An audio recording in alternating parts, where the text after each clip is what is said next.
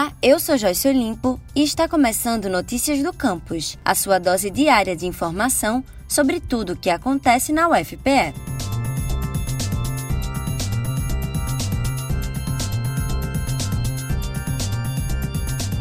Foi divulgado o primeiro relatório da UFPE sobre o sequenciamento do SARS-CoV-2 na cidade de Caruaru. A variante P1 de Manaus, ou variante Gama, prevalece entre os casos no município. Essa variante geralmente provoca quadros mais graves da Covid-19, prejudicando a oxigenação dos pacientes. Com a primeira nota técnica do projeto, é possível avaliar o comportamento do vírus entre a população.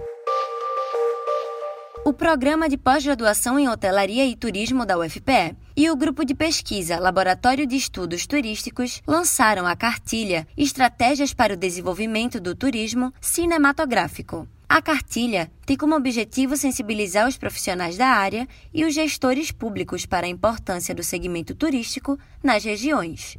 Para baixar a cartilha, acesse atena.ufpe.br.